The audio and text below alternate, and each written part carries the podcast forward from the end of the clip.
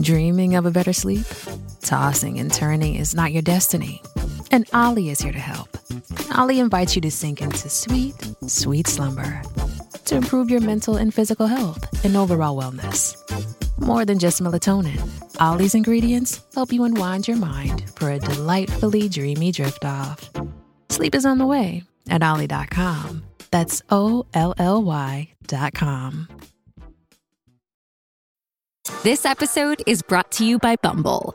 So, you want to find someone you're compatible with, specifically someone who's ready for a serious connection, totally open to having kids in the future, is a tall, rock climbing Libra, and loves rom coms with vegan pizzas on Tuesdays just as much as you do. Bumble knows that you know exactly what's right for you. So, whatever it is you're looking for, Bumble's features can help you find it.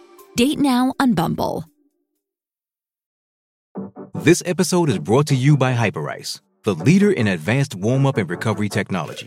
They have tons of innovative products, like Venom heated wearables to help soothe sore back muscles, Normatec compression boots to speed up recovery and increase circulation, and Hypervolt massage guns to improve mobility. Loved by athletes like Naomi Osaka and Erling Haaland. Try them yourself.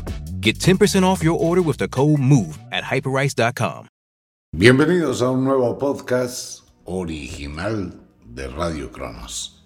Este es un tema complicadísimo de manejar y vamos a tratar de hacerlo dándole respuesta a muchas inquietudes de algunos oyentes que nos preguntan qué opina la magia sobre la transexualidad. Es un tema que está de boga en el mundo, es un tema complicado, difícil de manejar. Pero vamos a tratar de hacerlo dentro de ese mundo de la magia, de ese mundo de la libertad y de ese mundo increíble del respeto que se debe tener por cualquier ser humano. Es muy importante tener eso en claro, que el programa será netamente desde una manera pedagógica sin ser la verdad, porque no hay una verdad absoluta sobre este tema. Pero sí es importante que las inquietudes que tienen las personas, esas dudas que hay hoy en día, pues tengan algún punto de vista al menos que les permita iniciar investigaciones, analizar determinados conceptos, comenzar a tener determinadas valoraciones. El ser humano está representado por dos géneros, hombre y mujer. Dentro de esa concepción natural, la misma naturaleza, llegó a crear el primer instinto de la supervivencia de la especie. Esta es la supervivencia de la especie. El sexo como tal está grabado genéticamente en cada especie para que ésta sobreviva, razón por la cual existen más hembras que machos. Y la naturaleza es muy sabia, pero existen alguna serie de variaciones que producen algunos cambios físicos, mentales en un individuo. En la antigüedad se llamaban hermafroditas, el hombre que nace con cuerpo de mujer o con genitales de mujer, pero no tiene útero, no tiene matriz, no se formó su órgano sexual de forma natural, sino tiene una copia del órgano femenino. En el caso de una mujer que nace con pene, también tiene una serie de eventos que forma parte de su organismo.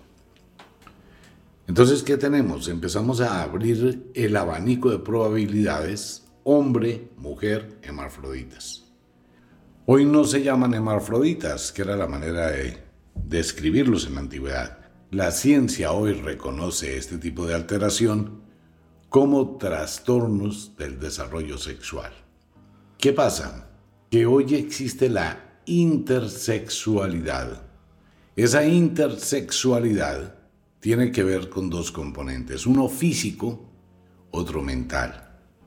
Ok, una mujer es mujer físicamente completa, pero su mente puede tener una virilización y considerarse que es un hombre. En el caso de un hombre que tiene su cuerpo completo, biológicamente hombre, puede tener una concepción mental de mujer. Esto tiene mucho que ver con la dismorfia, no me acepto como soy, no me acepto como me veo, mi cuerpo no me gusta, no me gusta estar en él. Esto ha existido toda la vida, absolutamente toda la vida. Cada persona tiene unos valores impresionantes indistintamente de su apariencia física o de los elementos que conforman sus cualidades físicas. Bajo ese orden de ideas, empieza uno de los problemas más difíciles de definir. Esto no puede hablarse desde el proceso del parto, de la situación del bebé cuando nace, sino desde el momento de la gestación. Es algo que se ha hablado muchísimas veces. Influyen muchas cosas. Si una mamá que está embarazada de una niña tomó demasiada testosterona, pues esa testosterona va a influir en el desarrollo biológico de esa niña. Si la mamá va a dar a luz un niño, pero tomó demasiados estrógenos o se alimentó con muchos estrógenos durante el embarazo, ese niño va a tener un aumento mayor de estrógenos. Volvemos al tema que hemos hablado muchas veces. La formación de hombre-mujer en género se produce gracias a dos hormonas, no más, y a una cantidad de químicos y enzimas dentro del organismo, dentro del cerebro, dentro de la glándula pineal, la pituitaria, etc. Pero realmente es el juego de las hormonas entre testosterona y estrógenos, básicamente. Ahora bien, Existe un problema y un agravante que es lo que está en este momento en el mundo y hay un conflicto grandísimo, es en el adoctrinamiento infantil frente con este tema. Los niños no tienen conciencia del género sexual. Y esto también tiene y obedece a la influencia de los adultos sobre un determinado niño en un condicionamiento. Ejemplo, si hay un niño que vive rodeado de mujeres y no tiene un patrón masculino, siendo niño varón, su mente empieza a acondicionarse a los patrones femeninos. Si estas mujeres lo empiezan a vestir de niña, le hacen cachumbitos, le pintan las uñas, empiezan a maquillar, el niño por identidad de imitación se acepta como niña y va desarrollando patrones femeninos. ¿Por qué? Porque es la educación que está recibiendo. En el caso contrario de una niña que nace dentro de un grupo de solo varones y que le colocan jeans y le colocan camisetas de hombre y la visten como niño, empezará a tener patrones masculinos. Psicológicamente, ¿no? Mentalmente hablando, porque es la identidad que está recibiendo. No es difícil ver a los niños interpretando determinados roles dentro de su inocencia y los aceptan con naturalidad. Solo cuando el niño más adelante, hacia los 7, 8 años, empieza a tener una conciencia diferente, se da cuenta que pertenece a un determinado grupo masculino o femenino. No se puede influir sobre ese desarrollo natural. Ahora, existe un cambio de tendencia sexual, eso sí es normal. Ese cambio de tendencia sexual que no obedece a la parte física, sino al estímulo mental de una mujer que internamente se siente un hombre, se siente atraída a las mujeres, se siente que tiene una mayor facilidad para determinadas cosas que hacen los hombres. Estamos hablando de un hombre en el cuerpo de una mujer. Y estaríamos hablando de una mujer en el cuerpo de un hombre. Pero ahí no entra la física, ahí no entra la testosterona, ahí no entran los estrógenos. El cuerpo es perfecto. Pero hay algo que es diferente, su yo interior. Entonces es una conciencia distinta. Podríamos llegar a sugerir que es un espíritu diferente que se anidó en un cuerpo diferente, que tiene una razón de ser lógica, que también tiene la libertad de ser y de formar parte. El tema de la homofobia que hay hoy en día de una manera exponencial y terrible en todo el mundo, es importante tener el conocimiento que este tipo de eventos forma parte de la naturaleza humana. Aquí entramos a un tema muy complicado que hemos hablado en algunos apartes de Tantra, sexualidad sagrada. Si bien la naturaleza forma hombre-mujer por órganos genitales, no más. Los órganos genitales son los que están expuestos. El órgano genital masculino es exactamente el mismo femenino, solo que el femenino está inverso. Y contiene el útero, la matriz para gestar la vida dos ovarios, el túnel del útero donde se forma la matriz.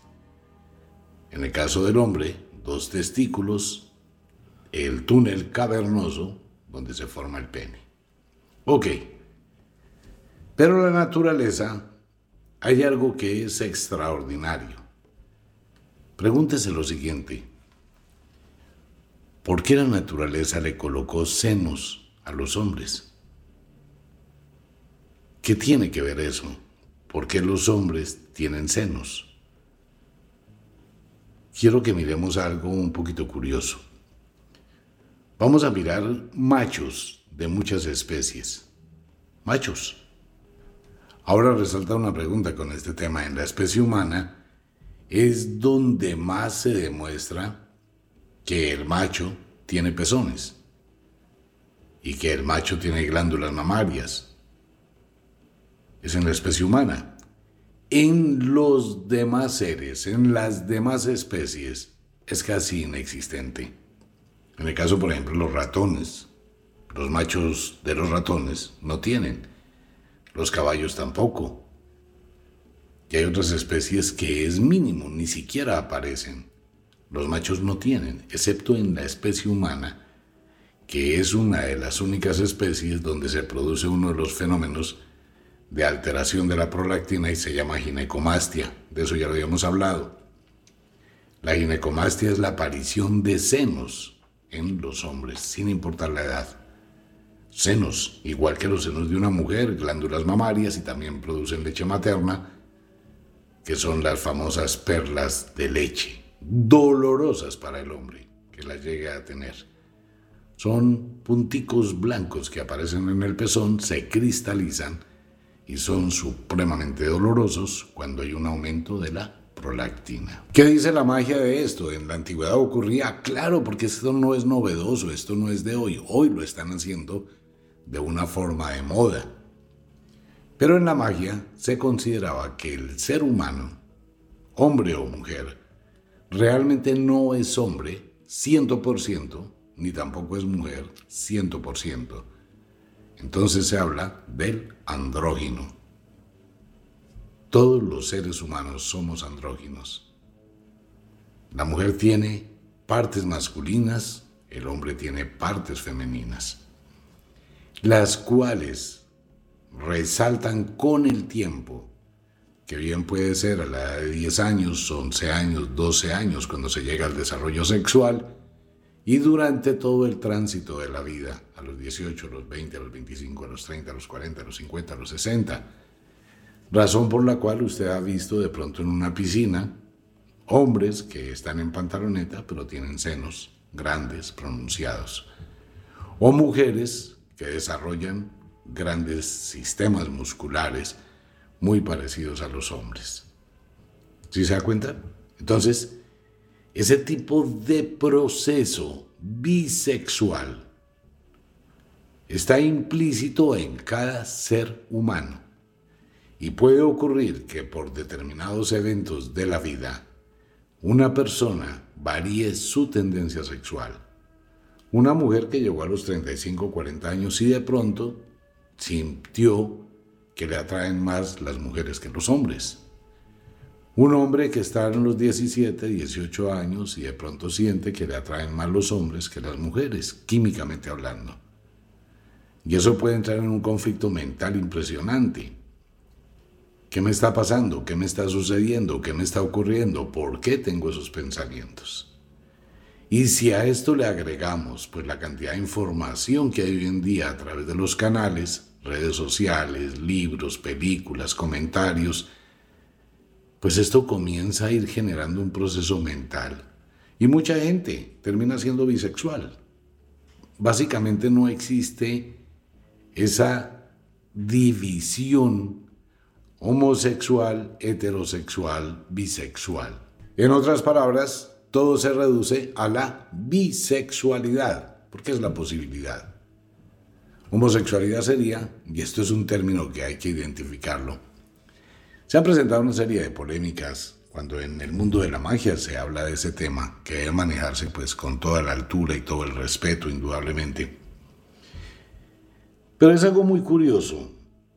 Mm, el tema de la interpretación de las palabras homosexualidad, una persona que tiene relaciones con su mismo sexo. Ok. El tema de la heterosexualidad. Hetero significa diferentes, varios, distintos. Vámonos un momentico a las clases de segundo bachillerato cuando se habla de los conjuntos. Cuando tenemos un conjunto de vacas, tenemos un conjunto homogéneo de vacas. ¿Cierto? Ok, gracias. Cuando tenemos un conjunto de la finca, vacas, caballos, ovejas, gallinas, patos, ¿De qué tenemos un conjunto? Tenemos un conjunto heterogéneo. ¿Estamos de acuerdo? Ok. Entonces tenemos que el conjunto homogéneo es un conjunto de la misma especie. ¿Ok? Y tenemos un conjunto heterogéneo que es diversidad.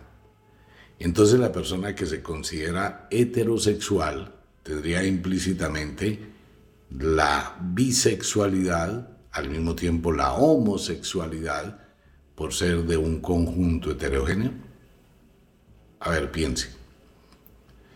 Si usted analiza un poco, y no es un juego de palabras, sino es el contenido lógico, la palabra homosexualidad es que esa persona tiene sexo con una persona de su misma especie o de sus mismas cualidades, un hombre con hombre. Pero ¿qué pasaría si eso se traduce a una relación única con una sola especie? El hombre tiene relaciones sexuales solo con la mujer, no más. Eso sería una relación homosexual, ¿cierto? ¿Por qué? Porque es una sola especie. Las mujeres van a tener relaciones sexuales solo con el grupo de los hombres, que es un grupo homogéneo de los hombres. Las mujeres y los hombres tienen relaciones con grupos homogéneos. Porque es usted el que va a tener, o es ella la que va a tener una relación de acuerdo con sus patrones de conducta con ese tipo de grupo. Entonces uno diría, yo soy homosexual porque solo voy a tener relaciones con un grupo de mujeres. Si usted toma la, el significado real de la palabra, pues eso quiere decir. No quiere decir que estoy con otro hombre o que una mujer está con otra mujer. Porque estaríamos hablando entonces del grupo de mujeres sin que existan los hombres o del grupo de hombres sin que existan las mujeres. Ahora, cuando lo colocamos en ese marco teórico, la heterosexualidad, pues es diversidad. Y en esa diversidad encontramos hombres y mujeres, ¿cierto? Grupo heterogéneo. Entonces puedo tener relaciones sexuales cuando soy heterosexual. Quiere decir que el abanico de posibilidades es demasiado extenso. Pueden ser hombres, mujeres o bisexuales o lo que sea. Piénsenlo, no me crea nada, simplemente analícelo un poquito y se va a dar cuenta. ¿Qué pasa con esto? Indistintamente de ello. Los estímulos sexuales el estímulo de placer que produce una relación sexual es simultáneo en el hombre y en la mujer. ¿Esto qué quiere decir? Que las mismas sensaciones que existen en el hombre son las mismas sensaciones que existen en la mujer, amplificadas o minimizadas por patrones de conducta y educación y estados mentales. De acuerdo con la cultura, la educación, la persona libera, se inhibe o se desinhibe, se reprime o se exalta sexualmente hablando. Si la niña de 8 años fue encontrada por la mamá cuando se estaba masturbando y la mamá le pega y empieza a decirle que eso es malo, que eso es sucio, que eso es cochino, que ya no tiene por qué tocarse ahí, la niña empezó a generar un bloqueo sexual. Automáticamente porque empieza a considerar su sexualidad como algo malo, pecaminoso. Si el niño llegó a tener una erección, lo que es normal, e inconscientemente, estando de niño, empezó su rastreo corporal y se dio cuenta que acariciándose el pene sentía placer y empezó a masturbarse sin que tenga conciencia real de lo que está haciendo. Si en ese momento la mamá, el papá o alguien lo descubre, lo regaña, le dice que eso está mal, le dice que eso no se hace, le está creando un bloqueo sexual. ¿Por qué? Porque como es algo instintivo, que no depende de la voluntad humana, sino depende del instinto fisiológico del cuerpo, las sensaciones se van a repetir. Pero cuando esa sensación de placer va a llegar por la excitación, la persona ya tiene un condicionamiento mental de que ese placer es malo, que ese placer es sucio, que ese placer es dañino. Entonces mentalmente, ¿qué empieza a hacer? Anularlo, a bloquearlo. Y eso va a acompañarlo por muchísimos años, la va a acompañar por muchísimos años y va a ser un bloqueo para su disfrute sexual. Eso tiene muchas tendencias y tiene muchas connotaciones en el desarrollo de la madurez. Y cuando se llega a una determinada edad, eso genera unos conflictos impresionantes. Ese tipo de bloqueos, ¿no?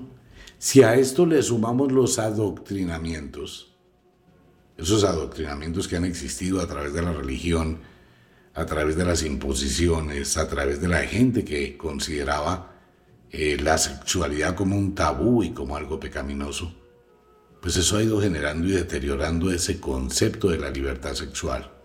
Ahora, ¿qué pasa? Que hay una libertad para expresar los sentimientos abiertamente y la gente empieza a tener esa exploración, esa forma de participar, esa forma de sentirse parte de una sociedad, lo cual es totalmente cierto, real, porque no puede existir discriminación, jamás se puede discriminar a una persona porque piense, porque sienta, porque exprese su amor o sus sentimientos de una forma distinta a una tradición o a un estereotipo creado por una sociedad que en cierta forma es de doble moral.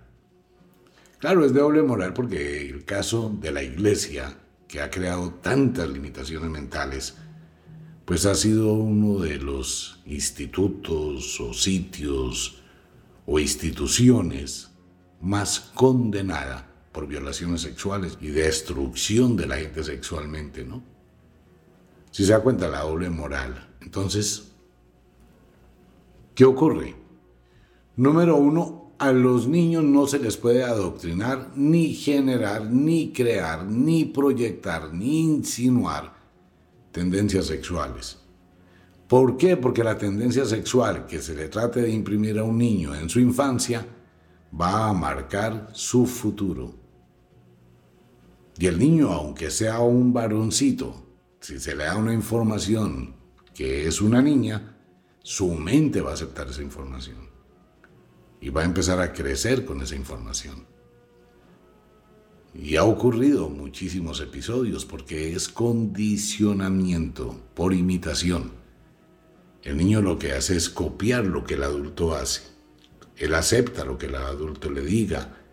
Para el niño su papá y su mamá son los superhéroes y tienen la confianza absoluta en ellos. Eso es una cuestión de mucha responsabilidad. Pero cuando al niño se le induce una serie de alteraciones, pues el niño, de acuerdo con la información que reciba a través de juegos, a través de payasos, a través de cánticos, a través de imágenes, a través de experiencias sexuales muy tempranas, muy prematuras, pues se va condicionando la mente del niño. Si posteriormente la gente de forma equivocada llega a suponer que los niños tienen una tendencia sexual diferente a su fisiología, Pues ahí está el error que están cometiendo con la hormonización infantil. Y eso lo está hablando todo el mundo hoy en día.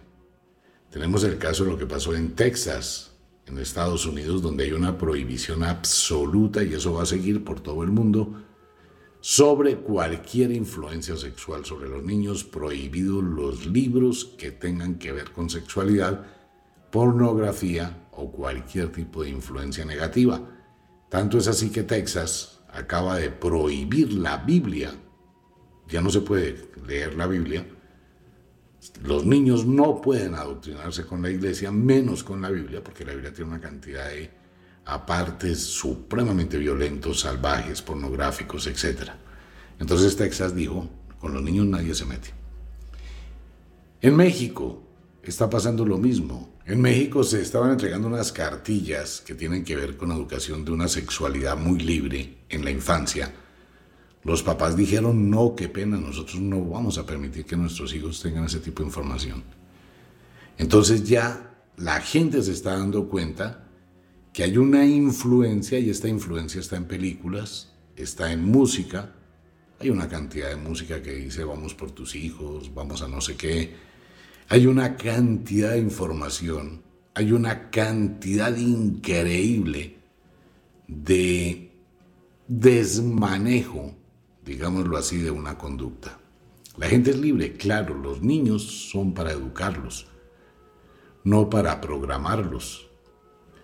Cuando una persona llega a su desarrollo sexual, 8, 9, 10, 11, 12 años, empieza a desarrollar una identidad sexual que empieza a demostrarse.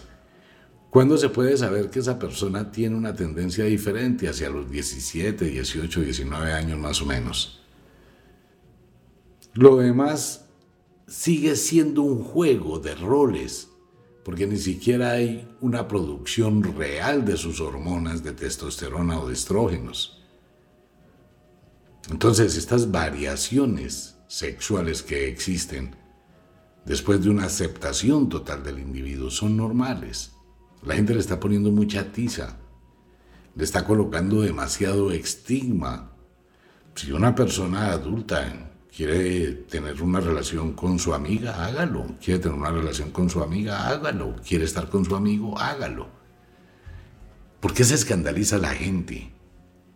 Si son expresiones de sentimiento, de amor, de atracción, de apoyo, de sinceridad, si son complementos, ¿por qué se juzga? No, es que yo soy macho, macho, macho. Ok, toda la gente que sufre de homofobia, hombres y mujeres, pues desnúdese y vaya y mírese en el espejo. Usted tiene senos y le van a crecer los senos si se descuida. Y si llega a tener mayor aumento de los estrógenos y la prolactina, tendrá mamas que van a producir leche y tendrá tetas. Esa es la palabra total. En el caso de un hombre, en el caso de una mujer, pues la mujer se va a dar cuenta que tiene masa muscular y que probablemente su clítoris ha crecido demasiado y tiene un pene. Entonces no es el hombre hombre, la mujer mujer. En la naturaleza, pues existe el andrógino. Y las expresiones del amor no están estigmatizadas en una exclusividad hombre o mujer. Ahora, los estímulos sexuales del placer. El estímulo sexual del placer difiere entre una mujer y un hombre por condiciones netamente anatómicas y fisiológicas. Una mujer tiene una serie de episodios durante los 28 días que dura su ciclo menstrual. Tiene días donde tiene una mayor sensación, mayor sensibilidad, mayor deseo, mayor excitación, tiene mayor placer mientras que hay otros días que están en el extremo totalmente contrario de la apatía sexual. Por ejemplo, una mujer que le va a llegar el periodo, y ojalá que sea en noche luna llena, cinco o seis días antes de que le llegue el periodo, es muy difícil que ella quiera tener relaciones sexuales, excepto que hasta ahora esté estrenando pareja. Y eso Primero porque su organismo está sufriendo un cambio hormonal fisiológico, un ataque violentísimo. el desprendimiento en el útero va a producir un dolor, los cólicos, el dolor de cintura, el mal genio, las alteraciones hormonales. Está atravesando por un periodo difícil para volver a iniciar la ovulación, mientras que del día tercero o cuarto después del menstruo hasta el día 18, 19 o 20 la mujer tiene picos de excitación muy altos. Así pasa en el cuerpo de la mujer. Cuestión que no pasa en el cuerpo del hombre. El cuerpo del hombre, de acuerdo con la alimentación, de acuerdo con su estado mental, estrés o bienestar, de acuerdo con su cuidado y de acuerdo con la edad, llega a producir entre unos 3.000 a 5.000 millones de espermatozoides cada 72 horas promedio. Cuando un hombre tiene una eyaculación a las 2 horas, sus testículos ya vuelven a estar llenos. La producción de esperma es altísima en el hombre, por ejemplo, entre los 13, 14 años y los 19, 20, 22 años es una cosa impresionante. Ya a partir de los 22, 23 años el hombre va descendiendo, ya tiene episodios de disfunción eréctil, de pérdida de la libido, pérdida del deseo, y así se va prolongando, ¿no? Va aumentando con los años. Pero al inicio no, el hombre necesita evacuar, necesita eyacular, necesita liberar esa carga de esperma que hay en su organismo. Y esta es una situación que todo el mundo debe conocer. Primero hay que educar a la gente. Si el hombre tiene una acumulación y por eso sufre de poluciones nocturnas, eso le ha pasado a todos los hombres. Se acuestan a dormir, durante su sueño tienen una erección y dentro del sueño tienen una eyaculación. ¿Por qué? Porque se descargan los testículos. Igual que le puede pasar a mujeres que también llegan a tener eyaculaciones nocturnas de placer. Pero el hombre empieza a acumular una carga mayor y tiene una mayor necesidad de eyaculación. Por eso la prostitución ha sido la profesión más antigua del mundo. Porque suple una necesidad. ¿En quiénes? En los hombres que no tienen educación, que no aprenden a controlarse, porque se puede aprender a controlar, se puede aprender a tener una frecuencia y se puede llegar a tener otro tipo de recursos sin necesidad de tener que recurrir a una mujer. Pero igual va a eyacular y si tiene que masturbarse se tendrá que masturbar. Pero es biológicamente normal. Ok, ese tipo de placer, que puede ser por sí mismo o por sí misma, también puede ser ofrecido por otra persona. Pero por favor, ¿qué pasaba en la antigua cultura griega y qué pasaba en la antigua cultura romana? Donde todos los grandes tenían sus aprendices amantes, como Leonardo da Vinci.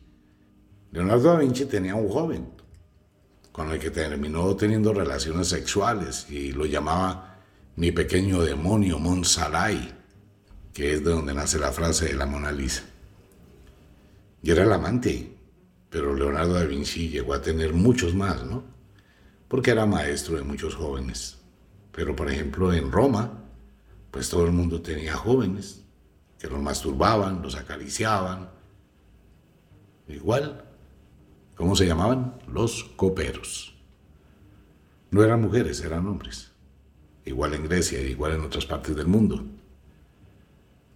Y entre ellos, pues obviamente en sus bacanales, como las Saturnalias, en el caso de Roma, pues eso era un revuelto de todos con todos, ¿no? Ahí sí era una relación increíblemente heterosexual, porque era todos con todos. Entonces esto no es de hoy.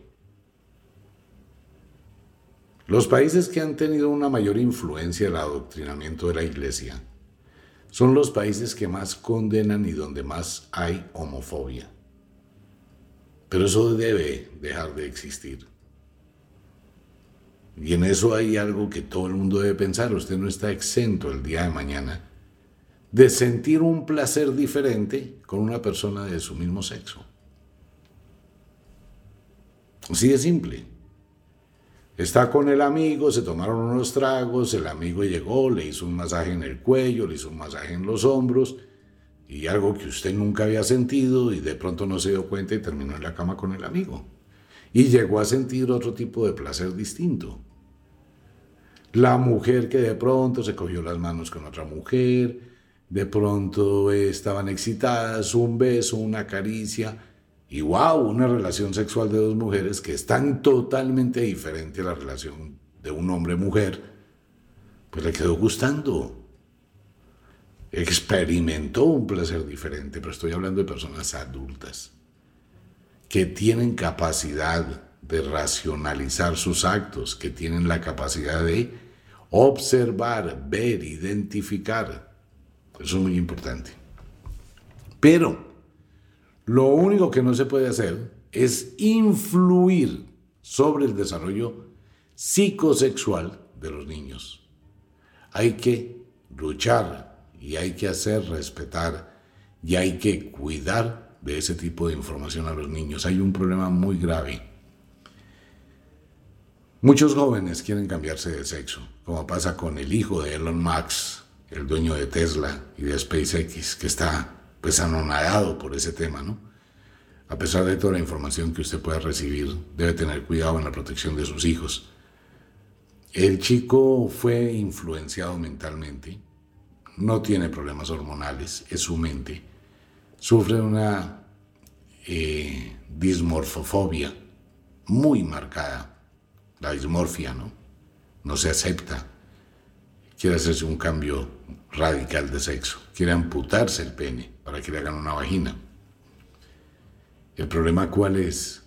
El problema es que si se hormonizan a los niños, se le aplican muchas hormonas y posteriormente se les mutila y se hace una cirugía, esta va a ser irreversible. Usted se imagina el problema cuando no haya esa hormona, cuando haya transitado el tiempo y tenga que enfrentarse con la realidad y sea consciente porque va a pasar química y físicamente pues el organismo va a seguir actuando y la naturaleza va a seguir actuando hasta superar el problema y cuando él se dé cuenta en el futuro, pues que realmente era una cuestión mental. Ya no hay nada que hacer, ¿no? Por favor, deje la homofobia. Los seres humanos expresan el amor que sienten bajo su libertad. Que usted le incomoda, Pregúntese por qué le incomoda. Hay que tener mucho cuidado, ¿no? Porque dentro de ese tema existe ese lado oscuro que mucha gente tiene ese deseo, lo reprime y proyecta esa negación en las personas que lo hacen. Eso pasa en la magia. Y es algo muy, pero muy cierto, ¿no? Todo aquello que yo odio intensamente es porque interiormente y de forma probable lo deseo. Piensen en eso. Seguiremos con el tema, pero sí le pido el favor esté pendiente de sus hijos, pendiente de la educación de sus hijos, pendiente de la información. No los reprima, no los limite, edúquelos, enséñeles, muéstreles y trate por todos los medios de estar siempre presente qué información reciben sus hijos. Vale la pena. Un abrazo para todo el mundo, nos vemos. Chao.